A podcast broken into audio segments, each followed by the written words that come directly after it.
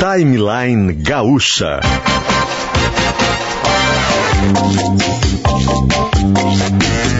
Entrevistas, informação, opinião, bom e mau humor.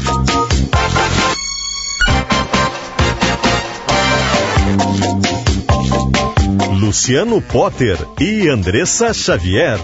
Exatamente, chegando com mais um Timeline, segunda-feira, dia 15 de março de 2021. 15 de março de 2021, 10 horas e 6 minutos. Neste exato momento, o céu na capital do Rio Grande do Sul está nublado, temperatura de 24 graus agora. E a gente chega aqui no Timeline com o programa e seus queridos patrocinadores, que são eles: Gruppen Multisoluções Tecnológicas para o desafio da sua empresa. Doces Guimarães, delícia a qualquer hora do dia. O site é guimarães.ind br Índio de Indústria, IND. Também com a gente, Clínica Alpha Men, disfunção erétil e ejaculação precoce tem tratamento. Aliás, a Clínica Alpha Men já atingiu a marca de mais de 10 mil, quase 15 mil pacientes atendidos em todo o Brasil, sempre com o compromisso de manter a mesma dedicação, respeito e qualidade no atendimento nas três cidades onde tem Clínica Alpha Men. São elas, Belo Horizonte, Curitiba e aqui em Porto Alegre. A Clínica Alpha Men reitera e agradece e aguarda a sua ligação para fazer uma consulta e agendar essa consulta 3013 7172 3013 7172. Clínica Alpha Men, sexo e saúde, recupera a confiança e o prazer. Responsabilidade técnica Cris Greco, Cremers número 34952. Este são os patrocinadores de hoje no Timeline, com Clínica Alpha Men, com Gruppen, com Doces Guimarães, Intimundo Jazz e dá bom dia a outra apresentadora de hoje, Andressa Xavier. Seja bem-vinda, Andressa, bom dia, tudo bem? Tudo bem, Potter? Bom dia para ti, bom dia para os nossos ouvintes. Sempre uma honra, um prazer chegar aqui nesse programa que tem esse jazz, esse clima, essa música. E eu quero desejar para os nossos ouvintes, Potter, uma boa semana e que nós façamos a nossa parte para que essa semana seja boa, porque nós sabemos que ela já começa com dados preocupantes, com números que assustam, que nos deixam realmente com medo e estou falando, obviamente, do coronavírus, que é essa praga que já nos assola há exato um ano que nós sejamos bons com a semana também, né? Que nós colaboremos para que esses números possam melhorar, embora a gente saiba que ainda vai piorar. Estava ouvindo há pouco o governador Eduardo Leite falando que abril também deve abrir com bandeira preta aqui no Rio Grande do Sul, deve mudar o sistema de flexibilizações a partir da próxima semana, da próxima segunda-feira, mas a situação ainda é bastante perigosa. As pessoas precisam se cuidar, não pode se aglomerar se sair, use máscara. É por isso que a gente está indo para o front, né? Nossos repórteres já estão indo para o front, a gente está ouvindo o máximo possível de pessoas que estão lá para contar para a gente o que está acontecendo. A coordenadora do grupo de trabalho de enfrentamento ao coronavírus do Hospital de Clínicas de Porto Alegre, doutora Beatriz. Doutora Beatriz, desculpa, é, eu vou errar o seu sobrenome. Por favor, eu quero que a senhora fale. Beatriz Chan, bom dia muito mais fácil do que eu imaginava. Beatriz chama. Uh, eu imagino que. Bom dia, bom dia para a senhora, boa semana, né? É, eu queria que a senhora pudesse contar para a gente, para mim, para Andressa aqui, para os ouvintes, o que está acontecendo no Hospital de Clínicas, né? Já que a senhora trabalha diretamente no enfrentamento ao coronavírus. Qual é a situação de agora, 10 e 9 do dia 15 de março de 2021, por favor, doutora? A situação é muito crítica, nós temos uma situação de lotação em todas as áreas que nós atendemos pacientes com Covid. Ontem à noite, então, aproximadamente entre 9 e 10 da noite, nós fizemos uma reunião uh, por uma demanda da emergência. Nossa emergência estava com 88 pacientes, sendo que desses 88, 48 críticos, isso nós estamos falando apenas de Covid, e 24 em ventilação mecânica. Então, nós tivemos que fechar a emergência pelo menos para o, a, a, demanda espontânea, que a gente chama, o paciente que chega e acessa a emergência direta por, por sua própria vontade. E, e, e, isso permitiu que no decorrer da noite alguns leitos foram disponibilizados pelo CTI, que está constantemente fecha, uh, lotado. Constantemente nós temos as nossas 105 vagas, nossos 105 leitos sendo ocupados, inclusive com mais do que esse quantitativo, mas no decorrer da noite sempre existem, né, uh, alguma transferência de um paciente para a enfermaria. A gente naturalmente sabe que na CTI temos óbitos e também na enfermaria uh, tivemos algumas transferências de pacientes uh, com maior contaminação para uma área de menor contaminação e pudemos então acordar hoje com a emergência já com 74 pacientes, que é um número bem grande. Ah mas mais adequado, vamos dizer assim, com 20 em ventilação mecânica. Doutora, quando a senhora fala fechar a emergência, é emergência Sim. Para pacientes do, de, de coronavírus, da, da Covid-19, ou a, emergência, a emergência geral? Não, a emergência só para pacientes Covid. A nossa emergência geral, ela, ela, ela tem uma área muito menor do que usualmente ela tinha. É claro, os pacientes procuram menos, eles estão em casa, existe uma dificuldade de acesso de fato, mas nós fechamos acesso à demanda espontânea apenas à emergência Covid. Nós entendemos que o sistema funciona bem como a rede estaria organizada numa situação uh, usual, onde os pacientes procuram os postos de saúde, os pronto atendimentos, lá eles são triados, avaliados e decidido por esses profissionais e pelos reguladores qual é o paciente que precisa vir para o hospital. Essa, essa, essa organização tem se perdido, é claro, porque os pronto atendimentos estão lotados. Então a gente entende que as pessoas ficam desesperadas, mas ao procurar emergência a gente tem um, entre aspas, um fura-fila. Nós temos uma desigualdade de acesso. Enquanto se a gente focasse nos pronto atendimentos, como é usualmente a regulação, diariamente às 11 da manhã todos os hospitais se reúnem com a regulação e distribuem esses pacientes que estão que estão precisando desse acesso. Então, essa forma é uma forma mais igualitária de acesso ao sistema. Mas é claro que isso uh, é organizado pela Secretaria Municipal. Ontem nós comunicamos o, o, a Secretaria Municipal da Saúde, o secretário, uh, Dr. João Marcelo, que organiza a alta complexidade. E estamos com a emergência fechada para demanda espontânea até o início da tarde, quando se tem uma reunião com todos os hospitais da Secretaria Municipal para se ver quais são as alternativas nesse momento de tão elevada procura e lotação de todas as instâncias que a gente pode dizer. Doutora, qual é o perfil das pessoas que estão procurando a emergência agora e como elas chegam? Porque nós temos relatos de pessoas que não, não dão atenção para os primeiros sintomas e aí já chegam numa situação mais crítica. Como a senhora tem observado essa chegada na emergência?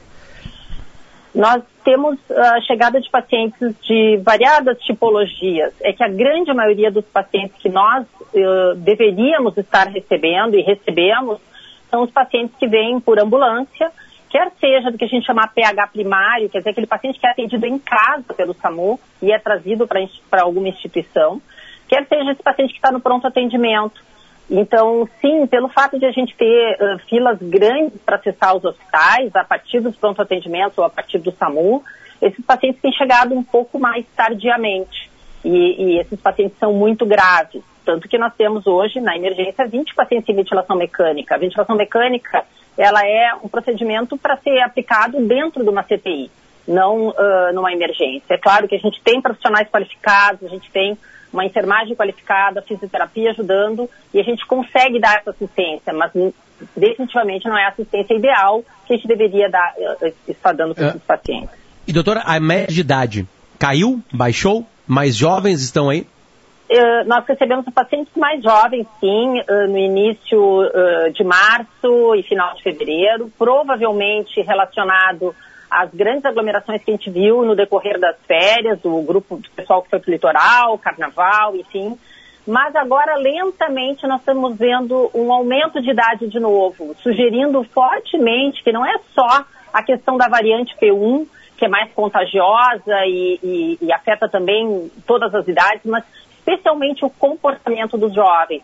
A idade começou a subir de novo agora, que passou aqueles casos que se contaminaram lá atrás, no carnaval e poucos dias, poucas semanas antes do carnaval. É bem interessante isso que a gente tem visto agora. Então, vocês conseguem, Andressa, desculpa, linkar perfeitamente o comportamento né, da sociedade com o que chega aí. Vocês conseguem mapear assim, né? Vamos lá. As últimas Não. festas foram no carnaval. O carnaval aconteceu há cerca de um mês, mais ou menos. Exatamente. Agora que vocês estão tendo a oportunidade de voltar a ter aquele quadro que se tinha de uma Covid. Não estou falando que está que tá melhor a coisa. Eu digo só na, em relação à idade das pessoas.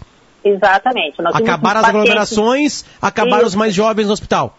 Exatamente. Nós tivemos pacientes com 27 anos, 34 uh, não é assim pontualmente e uma média de idade que baixou uh, e nós tivemos mais pacientes, uma média de idade mais próxima de 50, porque, porque a gente faz uma média, nós pegamos esses jovens e os mais velhos, e agora lentamente com o comportamento um pouco da sociedade de pouco de restrição, certamente longe da restrição que nós precisaríamos nesse momento, mas ok, duas semanas de bandeira preta, a gente já começa a ver essa, essa idade subir. Quer dizer que eh, certamente o comportamento da sociedade no decorrer de fevereiro, início de março e do carnaval uh, foi responsável por esse grande número de jovens que a gente recebeu uh, no final de fevereiro e início de março. Alguns ouvintes perguntam e dizem aqui, ah, mas as emergências de Porto Alegre sempre estiveram lotadas, os hospitais sempre estiveram lotados. Qual é a diferença que a senhora pode nos contar? A senhora que realmente conhece a linha de frente, é, como especialista nesse espaço que a senhora comanda. É, eu discordo. Nós, nós, aqui no Hospital de Clínicas, e também o Conceição passou por esse processo, que foi um treinamento que a gente chama Lean nas emergências, que é uma, um, uma melhoria de uma série de processos uh, orientados uh, pelo pessoal de engenharia de produção, que uh, aplica seus conhecimentos de engenharia de produção dentro da área da saúde. E esse trabalho nós fizemos aqui no Clínicas no decorrer do final de 2018, durante 2019. E todo esse período nós tivemos uma lotação da emergência muito melhor do que historicamente a gente tinha, com todas as melhorias de processo. Então nós vínhamos com a nossa emergência com uma lotação muito ok, muito adequada, com um atendimento primoroso dos nossos pacientes. Mas é claro que não tem sistema que funcione com o volume de pacientes que nós uh, viemos recebendo nos últimos tempos. Tanto que hoje nós temos, então, essa lotação de 74 apenas de Covid na emergência, né? Apenas. Sendo que o Hospital de Clínicas como um todo, que tem aproximadamente 800 leitos, vocês vejam 800 leitos de cirúrgicos, clínicos, pediátricos, obstétricos, psiquiátricos, enfim, nós temos 300 pacientes aproximadamente com Covid. Ou seja, uma única doença ocupando 300 espaços aqui dentro do hospital. Isso não, não, não, não tem como uma estrutura se manter uh, em longo prazo, porque nós tiramos o espaço dos doentes com as outras patologias. Doutora, a gente tem no Brasil algumas discussões é, da Covid-19 que só tem no Brasil. Né? Uhum. É, é, e eu queria falar dois pontos com a senhora. O tratamento precoce, o chamado tratamento precoce, e depois vacinas. Vamos primeiro com o tratamento precoce. Né, uhum. que as pessoas estão tomando por conta própria alguns tipos de medicamentos, um conjunto de medicamentos, né? É, eles têm funcionado, não têm funcionado, as pessoas que chegam aí estão tomando tratamento precoce, morre gente tomando, não, eles estão curando. O que, que a senhora pode, de maneira bem clara e médica, falar sobre uhum. isso? Eu posso falar de maneira bem clara e médica que não existe nenhuma evidência científica comprovada de qualidade que uh, certifique que utilizar esses medicamentos, cloroquina, ivermectina, vitamina D, vitamina C, que é o que a gente vê no kit COVID, eles não têm nenhuma influência sobre a evolução da doença. Não posso te dizer quantos pacientes chegam uh, utilizando as medicações, porque essa é uma informação a ser resgatada dentro do histórico dos pacientes, não é uma, uma informação que a gente consiga uh, tirar do sistema automaticamente. Mas a, a, literatura científica é muito clara. Então, é claro que uh, um médico, um profissional ou uma pessoa que tome por sua conta esse medicamento, numa doença que mais de 90% das pessoas como um todo, elas vão ter uma evolução favorável, pode imaginar que o seu paciente respondeu ao medicamento, mas na verdade é porque a doença, em geral, evolui de uma forma favorável, né? E aqueles pacientes que evoluem de uma forma desfavorável, eles iriam evoluir uh, desfavoravelmente de qualquer maneira, porque isso a literatura científica com seus ensaios clínicos randomizados, que é a melhor evidência que a gente pode ter, não conseguiu comprovar para a cloroquina. Uh, a ivermectina nós não temos ensaio clínico randomizado, parece que semana passada saiu um estudo sugerindo que não tem efeito. E os uh, agentes que melhoram a imunidade uh, são uh, teorias mecanísticas de estudos experimentais, celulares, que não tem nenhuma comprovação em estudos de boa evidência. Então, não, não, não se baseiem nisso, não usem isso, não vai mudar nada a evolução da doença e se isolem, procurem não transmitir para outras pessoas, essas pessoas que têm a doença inicial, e se tiverem realmente uma evolução desfavorável, uma falta de ar, tosse uh, excessiva, não estão bem, sim procurar o posto de saúde, o pronto atendimento, para que possam ser atendidos dentro do que é uh, o que a ciência uh, comprova hoje que é, que é efetivo. E para acabar, vacina. Sim. Essa está dando certo. Esses Essa resultados tá... são positivos. Aliás, tem ouvinte Exato. perguntando aqui, tem alguém chegando em estado grave que já, já tinha sido vacinado? Tem uma, essa pergunta é. repetidamente no nosso WhatsApp. Sim, o que, que acontece? Nós temos poucos pacientes já com um estado vacinal completo, como a gente diz. Estado vacinal completo é ter feito as duas doses de vacina e ter passado pelo menos duas semanas, aí depende se é a Coronavac ou se é a Oxford. São pouquíssimas pessoas que têm o estado vacinal completo. Então, sim, a gente pode dizer até de pessoas colaboradores aqui do hospital, porque nós tivemos uma vacinação bastante precoce dos nossos profissionais, e a gente recém começou a fazer a segunda dose, uh, então poucas pessoas têm estado vacinal completo. O, é importante deixar claro, a vacina previne dos casos graves. Ela não previne a pessoa de contrair a Covid em casos leves a moderados. E além disso, é provável que não previna que essa pessoa que foi vacinada e teve um caso leve transmita para alguém. Então, a, a, vacina não libera as pessoas de usar máscara, a vacina não libera as pessoas de terem contato com outras pessoas, porque eu posso, como vacinada, ter uma forma leve e contaminar uma pessoa que não está vacinada. Mas sim, uh, os casos que nós temos visto uh, de pessoas que ainda foram para a CTI tendo sido vacinadas são pessoas que tiveram apenas, não tiveram seu estado vacinal uh, completo, uma dose única de vacina. Então a gente só vai poder ter uma ideia do efeito da vacina, que a gente já está vendo em outros locais, nos Estados Unidos já está se vendo essa queda uh, dos casos, quando a gente tiver estado vacinal completo e mais algumas semanas para que a gente possa dizer, olha, vão cair os casos, uh, casos graves, que são os que realmente tornam o nosso sistema de saúde inviável, né? Perfeito, perfeito. Coordenadora do Grupo de Trabalho de Enfrentamento ao Coronavírus do Hospital de Clínicas de Porto Alegre, doutora Beatriz Chan. Muito obrigado pelo carinho de estar com a gente. Certo. Obrigada para vocês. Bom dia. A gente vai seguir, vou pedir para a gente pular do Clínicas para Santa Casa, Andressa, para a gente ter né, bem um retrato do que está acontecendo. Né? Tem várias informações que chegam e se repetem né, de quem está por lá. Né? E a gente está tá tentando acompanhar, mostrar exatamente tudo isso aí. Né? É, e que são mais que números, né, Potter? A gente tem acompanhado aqui, hoje de novo, Porto Alegre chega nas UTIs, ou seja, pacientes em estado grave, ao maior número desde o início da pandemia. São quase 119% de ocupação. E o governador lembrava há pouco na atualidade que há pouco mais de um mês, o Rio Grande do Sul inteiro tinha 800, 800 e poucos pacientes com confirmação de Covid na UTI. Hoje são 829 só aqui na capital, sem contar 228 que estão em emergências aguardando por um leito de UTI. Por isso a situação é grave, por isso a gente precisa seguir falando sobre isso. Mas eu tenho uma boa notícia também, viu, Potter? Por Os ouvintes que estão perguntando sobre vacina, estou lendo em GZH, notícia desse fim de semana, internações de idosos com 90 anos ou mais, ou seja, os que já estão completamente vacinados na, na maioria, cai cai em 20% no Brasil após início da vacinação contra a Covid-19. O número São pessoas que conseguiram completar o fluxo, a, a, Isso. O, a vacinação completa, né? Que estão imunizados de fato. O primeiro grupo a ser vacinado com a primeira dose, consequentemente também com a segunda.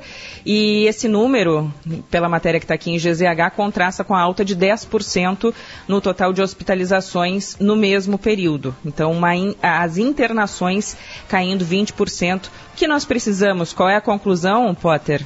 Vacina. A gente vai para Santa Casa de Porto Alegre agora com o diretor médico, doutor Antônio Calil. Tudo bem, doutor? Como é que estamos? Tudo, bom dia, Potter. Tudo bem. Bom dia, a gente, a gente tenta dia, aproveitar doutor. o máximo possível das suas vozes aqui, a gente sabe, porque a gente sabe que o senhor, vocês param um pouquinho o trabalho para nos atender. E quando a gente, você, a gente consegue falar com os, com os senhores e senhoras, a gente tem mais informação. É, eu vou fazer a mesma pergunta que eu fiz para a doutora Beatriz. Como é que está agora a situação na Santa Casa, na, a situação linkada à Covid-19? Bom, a situação é, é realmente crítica, né, Potter? A gente está com a emergência com uma capacidade é, de atendimento de pacientes muito acima do que a gente poderia. Estamos com 13 pacientes com intubação, intubados na emergência, é, e além destes, nós temos 23 pacientes nas unidades de internação que necessitam ir para a UTI. Para ter uma ideia, agora com pacientes abaixo de 45 anos, nós temos quatro pacientes que a gente vai precisar que eles vão para UTI num espaço breve. Então, a situação realmente é, é, é, dramática, né? Como todo mundo tem visto e noticiado aí, é uma situação uh, muito tensa aí. Uh, a gente faz de tudo para aumentar leitos. Uh, nós estamos com 124 leitos agora de UTI é, mas é, para ter uma ideia, lá em abril, em agosto do ano passado, quando nós tivemos o máximo de leitos, nós tínhamos 90. Agora nós dissemos, bom, 124 vai ser o nosso limite máximo. Mas a gente viu que a situação está realmente cada vez mais dramática e, e pressiona muito né, a nossa emergência. Então, nós estamos agora fazendo mais um esforço e vamos conseguir, na nossa sala de recuperação do, do bloco Sarmento Barata, eh, conseguir mais, abrir mais 20 leitos de UTI, chegando a 144 aqui na Santa Casa. Eh, mais os 20 que a gente tem lá em Gravataí. Mas, infelizmente, Potter, a gente sabe que não é suficiente, porque eh, a gente notou durante o final de semana o aumento de pacientes chegando com necessidades de UTI muito, cada vez mais intenso, né? Então, eh, apesar de se abrir leitos, a gente vê que eh, só isso não é suficiente. Eu estava ouvindo a, a Andressa, no final da, da fala dela, uh, falando de vacinação. É, Para parar essa, esse momento é só diminuindo a, a circulação do vírus e vacinação, né? Mas claro que a nossa parte é, de tentar aumentar o máximo de leitos, nós vamos fazer e continuamos fazendo.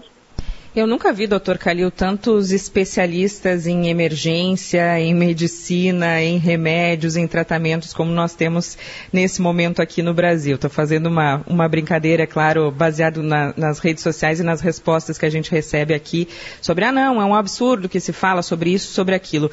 O senhor, que de fato está na linha de frente, vendo a situação, qual a dica que o senhor dá para as pessoas que agora estiverem abertas para receber alguma orientação. O que fazer agora? A gente sabe que tem os cuidados básicos, mas nem todo mundo cumpre. A gente tem visto aquelas famosas cenas lamentáveis em vários momentos, especialmente aos fins de semana, em feriadões, tem Páscoa vindo aí. O que o senhor diria para a população gaúcha? É impressionante, né, Andressa, que a gente tem aqui é, continuar com, com a mesma é, conversa, com, com, a, com a mesma receita é, desde o início, né, de que é, é necessário, e agora mais ainda, né, é, evitar as aglomerações, é, manter uma distância, se for encontrar alguém, manter uma distância de pelo menos um metro e meio, dois, é, usar máscara, usar álcool gel, é, porque o que, que a gente cada vez vê mais? Eu, agora, antes de falar com vocês, recebi uma ligação de uma médica chorando porque a mãe, que tem 70 e poucos anos, não consegue um leito de, de UTI. Então, uh, parece que as pessoas, que não é o caso dela, evidentemente, mas parece que as pessoas têm que ver alguém da família, algum amigo numa situação dramática para reverter essa, essa ideia uh, e, e, e dar importância para isso que a gente fala, porque como nós não conseguimos vacinar, e isso vai demorar um tempo, nós não vamos conseguir rapidamente, a única saída é, é seguir esses, eh, todos esses eh, critérios aí que a gente repete a exaustão há muito tempo. Né? Infelizmente é isso que, que a gente pode fazer agora para diminuir a circulação do vírus, porque o que, que nós observamos, o, o pessoal do laboratório de biologia molecular continua vendo um número crescente de pessoas com eh, PCR positivo. Então, a, ainda provavelmente nós vamos ter uma pressão sobre o nosso sistema de, de saúde é, grande, provavelmente, durante essa semana. E bem, como tu bem falaste, a Páscoa, as pessoas podem querer viajar, podem querer se aglomerar. Então, o momento realmente é de reforçar essas, essas medidas. A o senhor idade falou das que pessoas... repete a exaustão, Potter. É, eu queria saber um pouquinho, o senhor falou que recebeu a ligação da médica chorando. Quanto isso tem sido frequente? Porque as notícias aqui, nós trabalhando com notícias e com gráficos, olhando tudo isso e olhando os números, é uma coisa que já é exaustiva. Eu imagino olhando os números, as pessoas que estão atrás desses números, como tem sido para vocês? Não, realmente isso é, é, a coisa talvez mais dura, André. Eu, eu, eu olho o meu celular de manhã e já tem uma série de WhatsApp solicitando é, internação para familiares de conhecidos, de médicos, é, ligações. É, a gente chega a falar lá na, na, minha família do drama que é, essas pessoas atrás de um leito e, e, pessoas, muitas que têm teriam condições, têm plano de saúde, teriam eh, toda a situação eh, e isso eh, mostra que eh, essa doença é de todo mundo, né? Não, não existe eh, uma maior ou menor vantagem de um ou, de um ou outro grupo. Então, eh, realmente é, é talvez a coisa mais doída, Andressa. Eu sempre falo, falo com a minha mulher, com meus filhos, de que não conseguir resolver o problema das pessoas é muito difícil. A gente, como médico e, e trabalhando com doenças é, que são de tratamento difícil, eu trabalho, opero câncer, opero transplante, então a gente procura sempre estar o mais disponível possível para as pessoas e para os pacientes. E agora não conseguir resolver isso é, é talvez o, o, o, mais doído aí nesse, nesse momento, né, de não conseguir resolver o problema das pessoas que estão com uma situação muito séria. Então é, é, é, é triste. Essa é a voz do diretor médico da Santa Casa, doutor Antônio Calil. A gente estava conversando um pouquinho com a doutora Beatriz Chan, né, que é coordenadora do grupo de trabalho do enfrentamento ao coronavírus do Clínicas, do Hospital de Clínicas de Porto Alegre. E ela estava falando que, que ela começou a ver subir novamente na emergência né, de Covid a idade, a, a média da idade das pessoas. E ela diz que consegue observar exatamente quando as aglomerações acontecem e o que acontece com vocês, no trabalho de vocês. O senhor também já observa a mesma coisa na Santa Casa, a idade subiu um pouquinho pouquinho, já que a gente se afastou um pouquinho daquelas festas de aglomeração do carnaval, por exemplo? É, eu não posso te dizer com certeza esse dado, mas o que nós observamos hoje, o dado da nossa UTI hoje, é de que nós temos aproximadamente um pouco menos de 50% de pacientes abaixo dos 60 anos. É, mas realmente nas emergências a gente já observa a chegada de pacientes é, com todas as idades, na verdade, mas pacientes com 70, 80 anos uh, se, se, observa também. Mas eu não teria condição de te dizer uh, com certeza absoluta se se observa um crescente aumento da população com uma faixa etária mais avançada. Perfeito, perfeito. Andressa, alguma coisa que está chegando para o WhatsApp que as pessoas perguntam bastante para a gente? Uma média, mais ou menos? Na, é, as perguntas já, já repassei aqui, era especialmente sobre, ah, mas as emergências sempre estão lotadas. A doutora Beatriz também respondeu para a gente. Quero agradecer, doutor Calil, e mandar pelo senhor um abraço a toda a equipe da Santa Casa que está trabalhando duro nesse momento. Muito obrigado. Obrigado, Andressa, Potter, e eh, continuamos aí nessa luta aí que vamos ter que eh, arranjar uma solução. Eu espero que nos, nos, próximos dias aí a gente tenha uma diminuição, pelo menos, né? E no próximo mês, talvez, né? a gente não sabe ao certo. É muito difícil de fazer previsões nessa pandemia. Mas um abraço e obrigado por todo o apoio de vocês eh, nesse momento. Perfeito. Bom, a gente ouviu aqui o, o diretor médico da Santa Casa, o doutor Antônio Calil, e a doutora Beatriz Chan, que é coordenadora do grupo de trabalho de enfrentamento ao coronavírus. O doutor é da Santa Casa e a doutora é do Clínicas. Exatamente as mesmas respostas para as mesmas perguntas. Foi, fizemos questão, eu e a Andressa, de repetir algumas perguntas, porque eram dois ambientes diferentes e quase todas as respostas foram iguaizinhas. Andressa, quando acontece é. muita aglomeração, mais gente no hospital. Quando isso fecha um pouquinho, menos gente no hospital. Né? Sobre vacinação, como o ciclo completo da vacinação está acontecendo somente naquelas pessoas que têm mais de 90 anos de idade, elas já receberam as duas doses, já a Andressa já trouxe um número para a gente. No país inteiro já caiu a presença de pessoas com mais de 90 anos de idade que completaram o ciclo completo da, da vacina, sim.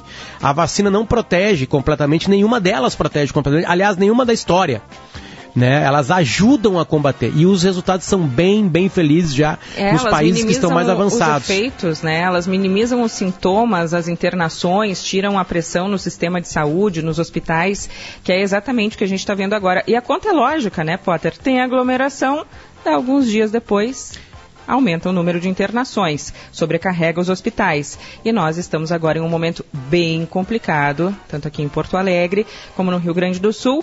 E para quem acha que não tem colapso, já passamos do colapso. E um outro assunto também que sempre surge bastante é esse tratamento precoce. Infelizmente, ele não tem nenhuma comprovação de que funciona. E os as pessoas da área da saúde que a gente ouve aqui, a gente sempre repete essa pergunta e a resposta é sempre a mesma. Não está funcionando, não tem comprovação. A gente recebe pessoas aqui que estão fazendo isso, a gente recebe pessoas que não estão fazendo isso. A doutora Beatriz até fez uma coisa muito interessante. É, por exemplo, Andressa, aqui na minha casa, duas pessoas tiveram e eu não tive. Eu não, tomei, eu não, não fiz nenhum tipo de tratamento precoce. Eu posso dizer que foi a água Eu posso dizer é, que tá foi tomando energético. água e não pegou ainda. Isso. né? Eu posso dizer que foi qualquer coisa. É, é, é essa correlação que não é científica que as pessoas linkam. Ou seja, eu sem tomar nada tive pessoas aqui dentro de casa que tiveram a doença e não peguei. Qual é a explicação para isso? Eu não consigo dar. Então é isso que embaralha um pouco as pessoas, né? Infelizmente, galera, imagina, vamos pensar junto assim. Tratamento precoce, medicamentos que já existiam, eles combinados estão tirando as pessoas. O mundo todo ia estar fazendo isso. O mundo inteiro está fazendo isso. Todos os países do mundo. Os médicos querem curar pessoas, não querem emergências lotadas. Então o mundo todo estaria dando esse tratamento precoce. Mas não há comprovação científica. Infelizmente. A gente não está falando isso com feliz da vida. A imprensa não dá essa notícia feliz da vida. A imprensa dá com lamento essa notícia. Ah, mas e por que, que vocês estão- tão felizes com a vacina? Porque a gente já tem bons resultados com a vacina. Aí a imprensa fica feliz. Com a vacina fica feliz. Porque aí sim já temos comprovações. E aí o mundo inteiro está atrás. Inclusive o Brasil, que estava atrasado e está tentando correr atrás agora de vacina, porque também é uma cadeia bem complicada, né? Fabricar uma vacina hoje que o mundo inteiro precisa e comprá-la é muito complicado. A gente deveria ter comprado mais, mais tempo atrás e acredito mais nelas. Agora não. Aparentemente o governo brasileiro está querendo muito vacina. Certo? Falei alguma coisa errada um desses? Precisamos. Não, precisamos da vacina. É, os ouvintes estão. é, esse tema do tratamento precoce pega muito forte com os nossos ouvintes, é, dizendo por que vocês não falam que funciona. É, nó- nós trabalhamos aqui com dados e com fatos, com pesquisas, com coisas que cientificamente tenham alguma comprovação. Além disso, Potter, e aí a minha opinião, eu, eu acredito muito que nesse momento de pandemia, não é o jornalista que tem que falar se funciona ou não funciona. Não é o cara lá do Twitter que não sabe para que funciona o remédio para dor de cabeça lá que, que tem em casa. Então, é, deixem essa discussão para que os médicos prescrevam, se for o caso. Que os médicos conversem com os pacientes e entendam se tem que tomar esse remédio, se não tem que tomar esse remédio, se tem que seguir ou se não tem que seguir. Nós trazemos aqui dados e fatos. Até agora, é um fato que não há uma pesquisa que diga sim, esse remédio funciona para combater o coronavírus. Não existe essa pesquisa. Essa pesquisa é aprovada por cientistas, pela comunidade, não existe. Comprovada por pares, todo Não. aquele processo científico é bem complicado. Isso não existe. Infelizmente, não E, existe. e se existisse, né, Potter, o, o sistema de saúde não estaria assim, os outros países, como tu bem disse, estariam utilizando. E o nosso WhatsApp, nesse momento, Luciano Potter, foi a Hum. loucura. A gente volta em seguida, pode ser? Pra dar 10 uma horas e olhadinha no WhatsApp? 38 minutos, a gente já volta. E este é o Timeline. E o Timeline vai e volta junto com Clínica Alphaman. A Clínica Alphaman tá com a gente. Deixa eu abrir aqui a folha comercial. Cadê? Tá aqui. Clínica Alphaman. Disfunção erétil e ejaculação precoce tem tratamento. Responsabilidade técnica Cris Greco. CRM 34952. Gruppen. Multisoluções tecnológicas para o desafio da sua empresa. E Doces Guimarães. Delícia a qualquer hora do dia. Acesse guimarães.ind. Timeline já vai, quer dizer, o timeline vai e já volta, 10h39.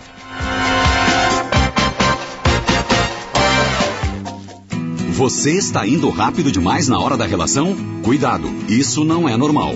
A mulher precisa de tempo para alcançar o máximo prazer durante o sexo. Ejaculação precoce tem tratamento. A Clínica Alfamen já atendeu mais de 12 mil homens em 5 anos.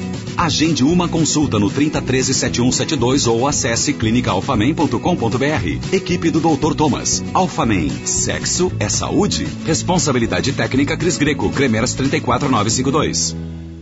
Todo mundo tem um motivo para aproveitar a super oferta do mês do consumidor GZH. O meu é me conectar aos assuntos da minha região. Ah, o meu é poder ler a zero hora no meu celular. Eu, para acompanhar meus colunistas preferidos. Eu vou assinar para ficar sempre perto do meu time. E eu para ter aqueles descontos incríveis do Clube do Assinante. E o seu motivo qual é? Descubra em assinegzh.com.br. GZH, o meu lugar em qualquer lugar. A Guimarães é sinônimo de momentos saborosos e saudáveis para você e toda a sua família. É mais qualidade de vida na forma de produtos como a nossa pasta de amendoim, a paçoca e muitas outras delícias para você viver momentos mais gostosos, mais felizes no seu dia a dia. Acesse guimarães.ind.br e descubra que sabor, tradição e qualidade têm sobrenome. Guimarães. Você sabe o que é a cidadania? É estímulo para a criança crescer. O programa Criança Feliz atende mais de um milhão de famílias de baixa renda. É apoio para cuidar dos filhos e incentivo para estudar. Mais de 14 milhões de famílias recebem o Bolsa Família. É dignidade. Mais de 4 milhões de idosos e pessoas com deficiência têm o benefício de prestação continuada. Liberdade. Isso é cidadania. Acesse nossas redes sociais e conheça os programas. Ministério da Cidadania. Governo Federal.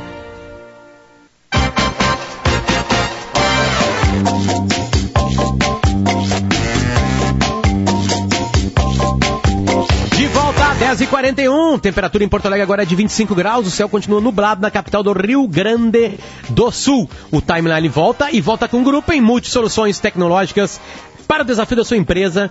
Gruppen.com.br. Como é que escreve Gruppen, Potter? G-R-U, de grupo. Gruppen, com dois P's ali no meio e N de Nair no final, gruppen.com.br. Doces Guimarães, nossa nova parceirinha, delícia a qualquer hora do dia, acesse guimarães.ind.br. E Clínica Alphaman, disfunção erétil e ejaculação precoce, tem tratamento, responsabilidade técnica, Cris Greco. CRM 34952. Eu mudo dias agora, por favor, Eduardo Polidori. Aliás, hoje na equipe técnica estão o Eduardo Polidori comandando essa máquina de áudio. Ele muda o jazz, quer ver uma coisa? Outro jazz, Poli, vai. Outro. Bota outro, bota outro, vai. Na central técnica tá o Dani Rodrigues, Daniel Rodrigues e o Rudney August está nos, nos estúdios de gravação junto com o Domingos Sávio. A produção de ouro do programa Timeline é da Lisiele Zanquetin e Yuri Falcão. Um recado rapidinho aqui. Antes de falar sobre o próximo assunto, eu quero lembrar você que o mês do consumidor GZH tá valendo ainda. É mês do consumidor. Estamos na metade de março, um pouquinho antes, né? Porque ele tem, dia, tem 31 dias, né? Hoje, meio-dia vai ser metade, Andressa, matematicamente falando. E é o seguinte, tem um desconto ainda mais especial só durante esta semana agora que estamos começando. Você aproveita, assina e ganha acesso ilimitado a todos os conteúdos do site e do super aplicativo de GZH para se informar sempre que quiser sobre os assuntos que fazem a diferença na sua vida. Proximidade, né? Proximidade. Ninguém faz como o GZH na proximidade. Mas repetindo, o desconto é só para quem assinar até este domingo. Então aconselho você a entrar agora mesmo em assinegzh.com.br. assinegzh.com.br. Tem plano ali que tu não consegue comprar um refrigerante gelado. Tu vai gastar aquilo por mês. Cafezinho aquele, né? Exatamente. Então aproveite, é o mesmo consumidor e essa semana tem, tem descontos especiais. Assine gzh.com.br. Tem chamado e tem chamado de repórter, né, Andressa? Tem, tem sim. Nós vamos para as ruas porque tem, desde sábado, que aconteceu um acidente grave na 386, nós temos bloqueio naquela rodovia. E aí nós chamamos agora o Eduardo Pinzon, que tem as informações. Pinzon, bom dia. Bom dia, Andressa Potter, aos ouvintes do Timeline. Pois é, essa semana começa aí com muitos problemas aos motoristas que utilizam a BR-386 no Vale do Taquari. Como você comentou, Andressa, no sábado, um caminhão-tanque carregado com combustível acabou se acidentando no local e explodiu. A ponte sobre o arroio Boa Vista está bloqueada nos dois sentidos da rodovia da BR-386, entre os municípios de Estrela e Lajeado. A via é uma das principais ligações entre os municípios e representa também um importante caminho entre a região metropolitana e o interior do estado. O caminhão acabou explodindo, pegou fogo, as imagens circularam muito, está lá em GZH, inclusive, a reportagem é, mostrando o momento exato em que o caminhão acaba se acidentando nessa ponte e explodindo. E essas imagens é, mostram o caminhão que ficou completamente destruído na ponte. Esse caminhão, Andressa, já foi removido, já foi retirado, mas uh, os técnicos da CCR Via Sul, inclusive o colega Josimar Farina fez uma apuração junto à companhia que administra a rodovia CCR Via Sul, os engenheiros estão reunidos nesta manhã para decidir quais serão as providências que serão adotadas é, na ponte sobre o arroio Boa Vista lá em Lajado e entre Lajado e Estrela. O que está acontecendo? Os motoristas precisam buscar alternativas para se deslocarem por lá.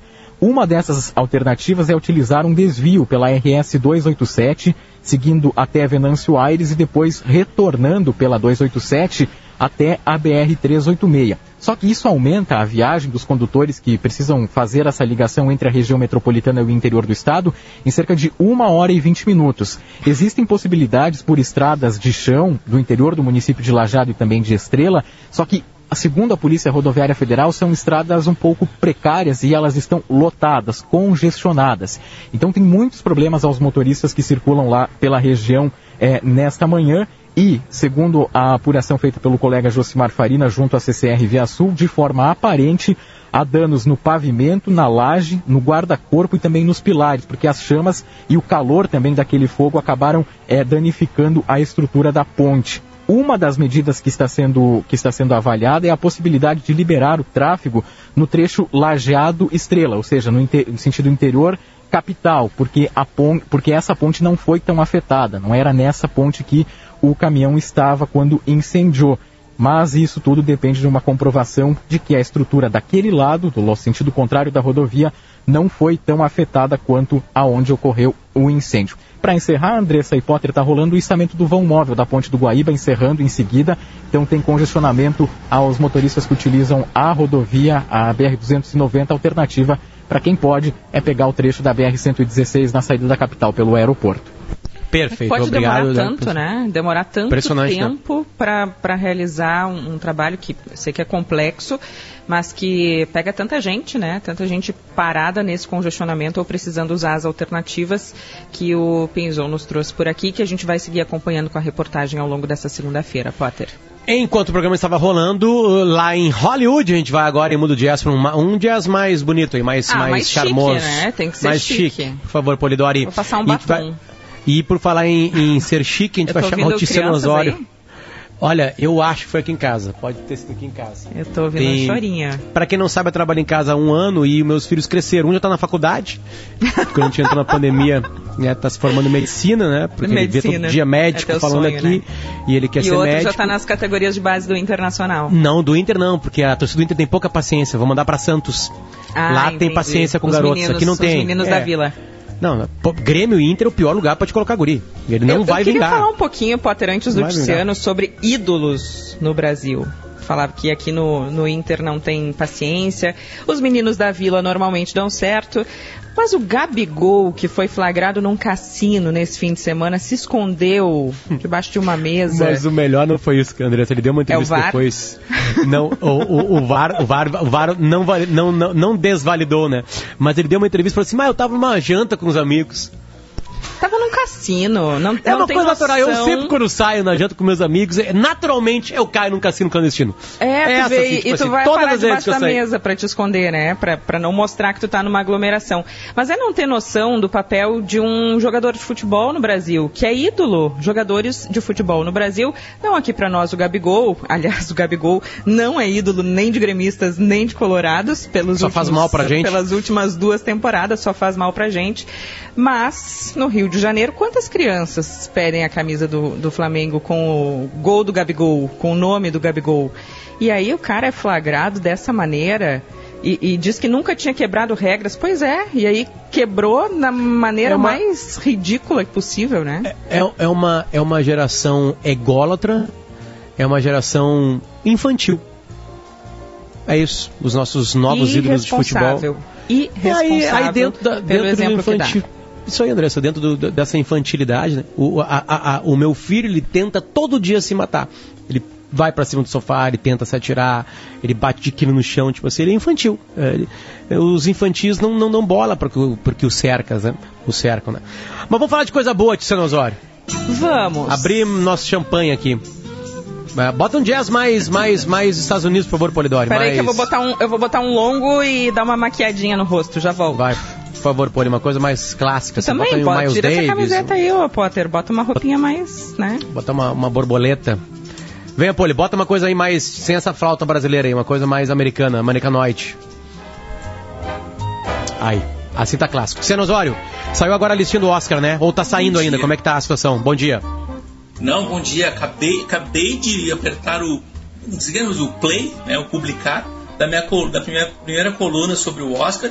Eu estou destacando neste momento ah, um fato histórico, tá? Pela primeira vez em quase 100 anos de Oscar, são 93 edições, duas diretoras vão concorrer ao Oscar da categoria. É, é, assim, é lamentável que isso, que isso aconteça agora, mas são duas diretoras. Uma é a Chloe Zhao, que é uma chinesa, que concorre por Nomadland, que é um dos principais candidatos também na categoria de Oscar de melhor filme, e a outra é a britânica Emerald Fennell, que concorre por Bela Vingança, também indicado ao Oscar melhor filme. Infelizmente, esses dois filmes ainda não foram lançados comercialmente no Brasil, tá? O, o, eu tô meio impactado ainda, Potter e Andressa, porque assim, o Oscar tem um limite de 10 filmes na categoria de melhor filme, tá? É, é um limite. É, o mínimo é 5 e pode chegar a 10. Normalmente chegava a 10. Nessa edição foram só 8 filmes indicados. Eu ainda não entendi direito por que, que outros não entraram. Tá? Mas tem duas ausências que eu senti muito, que são de A Voz Suprema do Blues e Uma Noite em Miami. Na sexta-feira a gente falava, eu tinha esses dois filmes como certos que iam estar. Tá. Dos filmes que entraram, tá? Tem filmes maravilhosos. Eu fiquei muito feliz que O Som do Silêncio um filme que eu já vendi muitas vezes, está em cartaz no Amazon Prime Video, está concorrendo a melhor filme. É a história de um baterista de uma banda pesada que descobre que está ficando surdo, né? E aí ele tem que mudar toda a vida dele, porque acaba a banda, acaba o namoro que ele tem, ele tem que ir para um, um retiro uh, de surdos. É muito bonito esse filme, está concorrendo em mais categorias, inclusive melhor ator, né? Vale muito a pena. Ô, Outro filme que estreou nos cinemas. Fala, querida. É, eu quero contar para vocês que eu cheguei a um recorde, viu? Eu, eu, estou chegando ao Oscar desse ano com o número de filmes que eu, uh, indicados que eu mais assisti. O maior número de filmes assistidos indicados ao Oscar da minha vida. Que um, bom, isso é, isso é um, pandemia. Ah, um, um só! Ao contrário. Um. eu, nunca, eu nunca assisto aos filmes do Oscar. Quando sai, eu digo, puxa vida, não assisti nenhum. E esse ano eu assisti um, Tiziano, então me ajuda a encontrar os outros. Onde é que eu assisto os demais? Você não passa a listinha dos. Do, é. Tem então, mais sete aí. Vamos lá, o Som do, do Silêncio. Filme, tá? Os Amazon Prime. filmes. Bela Vingança, que não estreou. Judas e o Messias Negro, que está em várias categorias. Esse estreou nos cinemas, que há pouco tempo estrearam nos cinemas. Aqui a gente estava com os cinemas fechados. Não sei se está passando em algum lugar, mas ele estreou nos cinemas do Brasil. Monk, que é o líder de indicações, esse está em cartaz na Netflix, estreou ano passado. Meu Pai, que é um filme com Anthony Hopkins, que está para chegar. Ele também estava previsto para chegar no cinema. Na verdade, vai chegar, chegar nos cinemas em abril. Talvez lá já estejam até abertos.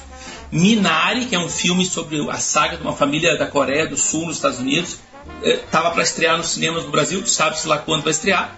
Nomadland, que eu já falei. O Som do Silêncio, que está em cartaz no Amazon Prime Video. E o Sete de Chicago, que é outro filme com muitas indicações e que também dá para ver, está em cartaz na Netflix. Que é o meu quem, único. Quem vai ganhar? Vai, Tiziano. Agora, dia 15 de março. Bah, manda. Ficou difícil, cara. Assim, no, Nomadland, apesar de Mank ter mais indicações, mas Nomadland é um filme que tem cara de, de vencedor de Oscar. Porém, tem o Sete de Chicago e tem Judas e o Messias Negro, que cresceu nessa reta final do, do, do Oscar aí. Enquanto tá vai. Sendo, a, a gente está gravando aqui para mostrar daqui a um mês para ti. Tá.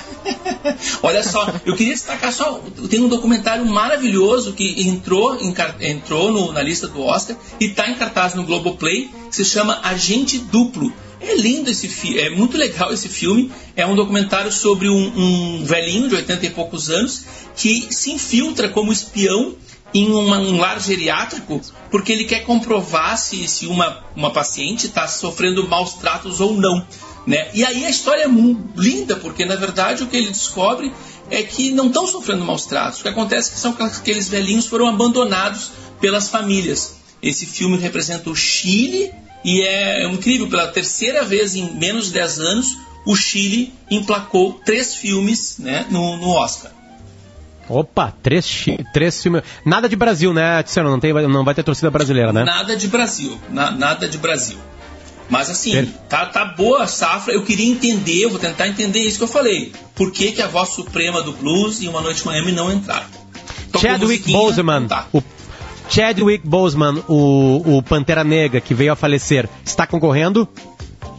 Está concorrendo o melhor ator e a, a, companheira dele de Voz Suprema do Blues, a Viola Davis, também está concorrendo. Que mulher Coisa maravilhosa, estranha, né? Viola a, Davis. O, o principal ator e a principal atriz do filme estão concorrendo. O filme não. Estranho. Então, Estranho. O filme é, é lindo, aliás. ele está concorrendo em direção de arte, figurinos, uh, maquiagem também. Eu não entendi. Eu sei que tem umas regras lá que tu A, a regra do Oscar é que nem a eleição dos Estados Unidos, é toda complexa, né? Mas tem uma regra lá que o filme tem que ter tido um mínimo de X pessoas que votaram e tudo mais. Mas é estranho, é, é, é estranho e, e vai, dar, vai dar algum assunto na imprensa americana, eu acho. Perfeito.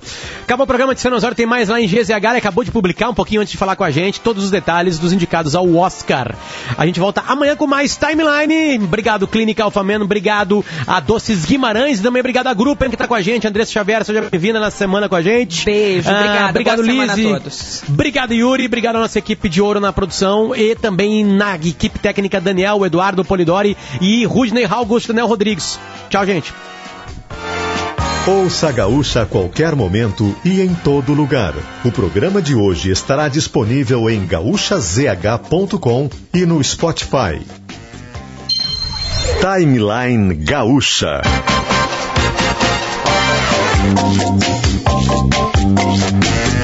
Entrevistas, informação, opinião, bom e mau humor.